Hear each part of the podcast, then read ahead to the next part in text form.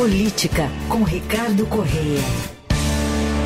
Com a gente ao vivo às terças e quintas aqui no Fim de Tarde Eldorado. Oi, Ricardo, tudo bem? E aí, tudo bem, Manuel, Leandro? Tudo jóia. Que sempre nos acompanham. O Ricardo que esteve com a gente nesse consórcio aqui da, da Rádio Eldorado e Estadão, também na entrevista com o prefeito Ricardo Nunes, que esteve com a gente nessa semana, né? Na segunda-feira a gente colocou essa entrevista ao ar aqui na Rádio Eldorado, depois também nas páginas do Estadão, e o Ricardo conduziu a entrevista junto com Heisen Abac. Ah, foi importante a entrevista, já deu um pouco do clima e do tom da Sim. campanha eleitoral do ano que vem, especialmente na possibilidade de uma polarização entre ele e o Boulos, né, Ricardo? É, exatamente. Ele começou falando a gente, primeiro, em alguns pontos específicos da administração dele, né, e, da, e dos desafios da cidade, mas quando entrou na parte de política, ele foi direto é, no, no nível mesmo que deve ser essa campanha eleitoral, que deve ser muito tensa, né? Ele falando, ah, São Paulo não vai querer ter um prefeito amigo do Hamas, né? Obviamente, fazendo referências a Boulos, né? E, e toda uma polêmica que grupos da direita dizem que Boulos não, não, não é, bateu tão firmemente no Hamas assim, enfim. é, dá para ver que vai ser mesmo esse o clima, né? Eles já estão se discutindo aí é, na justiça, né? Já tem ação de um contra o outro, é, o próprio... é, Ricardo Nunes entrou com uma ação contra o Boulos que o chamou de é, ladrão de merenda, né? Depois acabou que o Tribunal de Justiça não deu razão ali ao Ricardo Nunes, então é, deve ser assim. Se está assim agora, né? Faltando um ano para as eleições, em outubro do ano que vem, imagina como estaremos é, mais perto das eleições do ano que vem, uma eleição que parece muito polarizada entre os dois, ainda que haja outros candidatos colocados, né? A Tabata, o próprio Kim, né? Ah, inclusive sobre esse assunto é, é bom dizer, hoje teve um desdobramento que foi o Bolsonaro lá em Brasília, numa frente que inclusive chama frente contra a invasão de terra, né? É, na verdade, frente contra invasões, né? Eles estavam se referindo a invasões no campo, mas obviamente também faz ali, dá um, ali uma alfinetadinha no Boulos. E o Bolsonaro lá falou que é, tem muita esperança de que o Ricardo Salles, o seu ex-ministro do Meio Ambiente, possa se dar bem em São Paulo. E isso foi lido como um, uma- um certo afastamento dele do Nunes, né? A gente fala muito disso, né? Foi em algo alguns momentos ele está mais abordou próximo. com o Ricardo, É, né? exatamente. Ele estava super confiante né, de ter o apoio do Bolsonaro. Mas hoje, é, essa, essa fala do Bolsonaro deu indicativo de que ele não está muito certo de que vai mesmo com o Nunes e que pode apoiar a candidatura do Ricardo Salles ou de outro nome do PL, né? Então tem muita água para rolar ainda nessa história, né? Tem. E a própria percepção de que vai ser uma eleição polarizada não, ainda não dá para dar como certo, né, Ricardo? Não, esse é o cenário de momento, né? Porque, na verdade, tudo é avaliado de acordo. A gente vê hoje os dois polarizando, mas se eventualmente um deles sofrer ali algum revés no meio do caminho e outro aproveitar isso, né? A Tabata nas pesquisas está pontuando aí com cerca de 10%, né?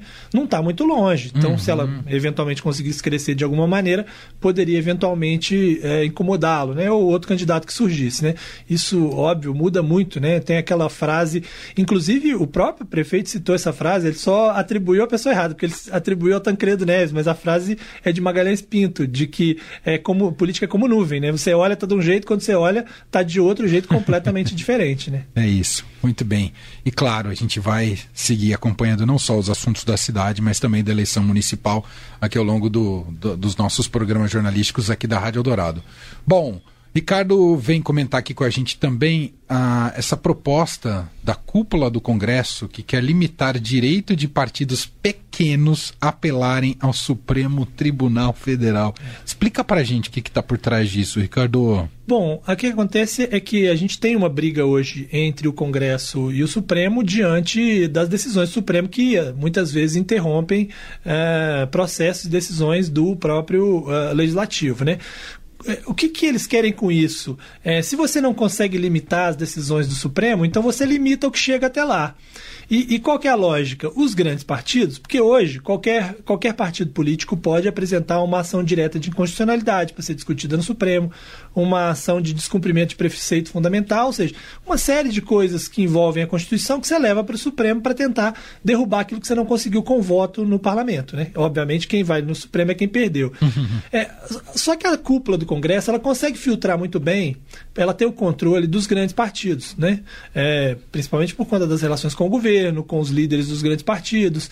Então o que acontece é que hoje quem manda no que é aprovado e quem decide tudo uh, na Câmara e no Senado são as mesas diretoras, né? É, sobretudo no, sob o comando de Arthur Lira na Câmara e Rodrigo Pacheco no Senado. O que escapa a esse controle são justamente os partidos menores, porque eles já não têm muitas vagas em comissões mesmo, eles já não brigam muito por cargos, eles não estão ali é, tão bem representados no governo federal, então não tem como você obrigá-los a fazer a sua vontade, né? Então, por exemplo, a rede sustentabilidade, né, que foi a rede, o PSOL, o PV, esses partidos que não estão ali em, em grandes estruturas, quando eles perdem, eles vão ao Supremo.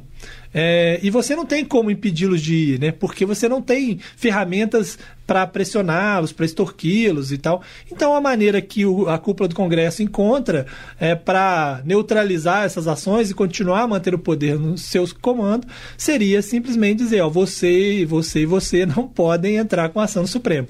É, uma das propostas que está em discussão na Câmara é, seria a seguinte: olha, só pode propor ação no Supremo, em vez de ser partidos políticos, é partidos políticos que respeitem a cláusula de desempenho, ou seja, que não, que não são.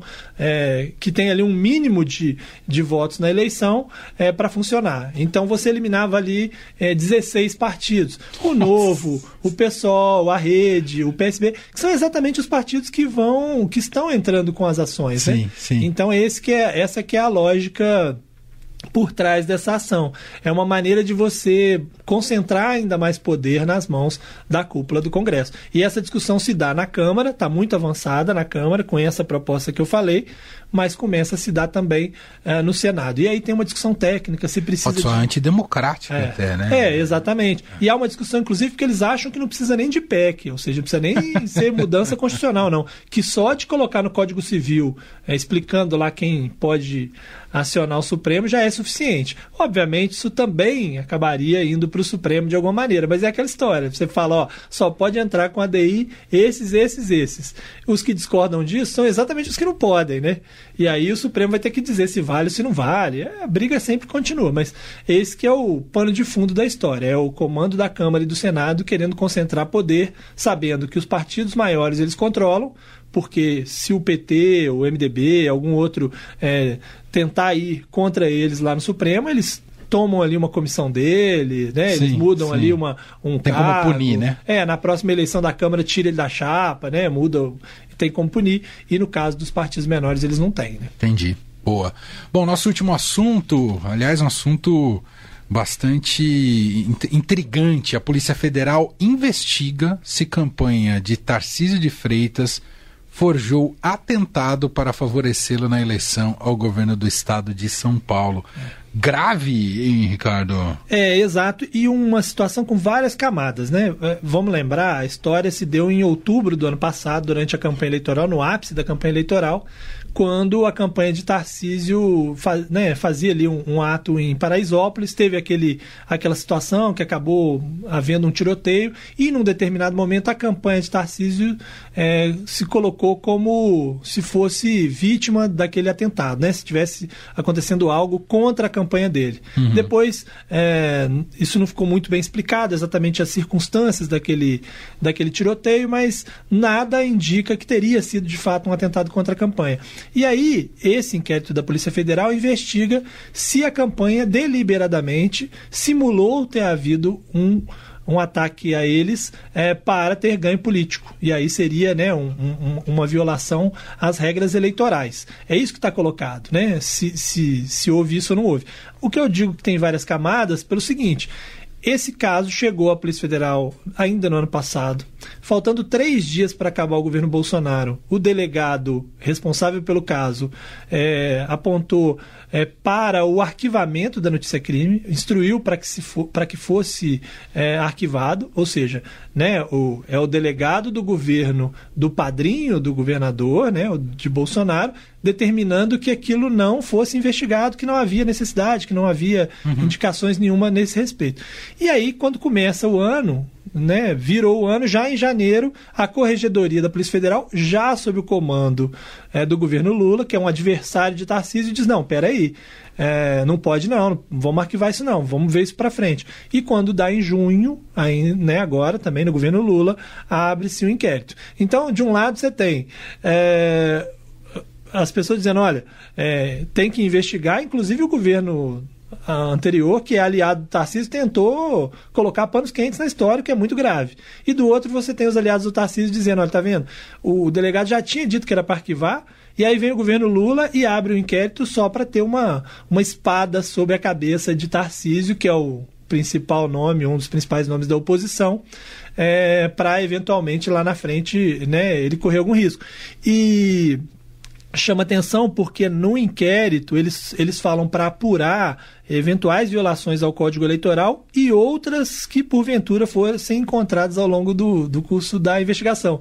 O que, para eles, entende o seguinte: olha, abriram, inclusive, para que, se no meio da investigação achar uma outra ponta, alguma coisa para puxar, pode ir puxando coisas do Tarcísio. Então, há, essa preocupação. Né? E, além disso tudo, como, não, como se não bastasse isso tudo, ainda há uma discussão jurídica sobre o inquérito, porque o delegado anterior é, entende é, o que queria, o arquivamento entende, ok, se tiver que abrir, pode abrir, mas tem que consultar o STJ antes, porque ele é governador. Uhum. E a, a, o entendimento do. Quando da, ocorreu da polícia, não era. É, não, exatamente. É, olha, quando ocorreu não era, então é, não precisa. Então, assim, tem todos esses, né, esses, esses meandros aí. Vamos ver o que, que, vai dar esse processo, no caso, esse inquérito, né? Ainda não virou ação, não é um processo, é uma investigação contra o Tarcísio é, pelo caso. É importante você frisar isso. Não tem aqui nenhuma prova cabal ou, ou definição da, da investigação. Está é. no processo investigatório. Claro que a, a, a, hipótese é grave, mas por enquanto é uma hipótese. É, né? Exato. E depois que a gente tem toda essa fase de investigação, que é a fase do inquérito, aí você parte para uma fase que é: isso vai para o Ministério Público, o Ministério Público, que é o responsável por acusar alguém ou não do uhum. ponto de vista legal, o Ministério Público abre uma ação, apresenta uma ação pedindo uma condenação ou não, e aí a justiça lá na frente vai decidir. É, ou seja, não chegamos nem nessa fase ainda, estamos diante de uma discussão é, de eventual crime eleitoral. Né? Então, essa é a, essa é a discussão que está colocada, está numa fase bem inicial ainda. Muito bem. Ricardo Correia com a gente às terças e quintas. Quinta-feira ele está de volta. Obrigado, Ricardo. Um abraço. Valeu. Valeu.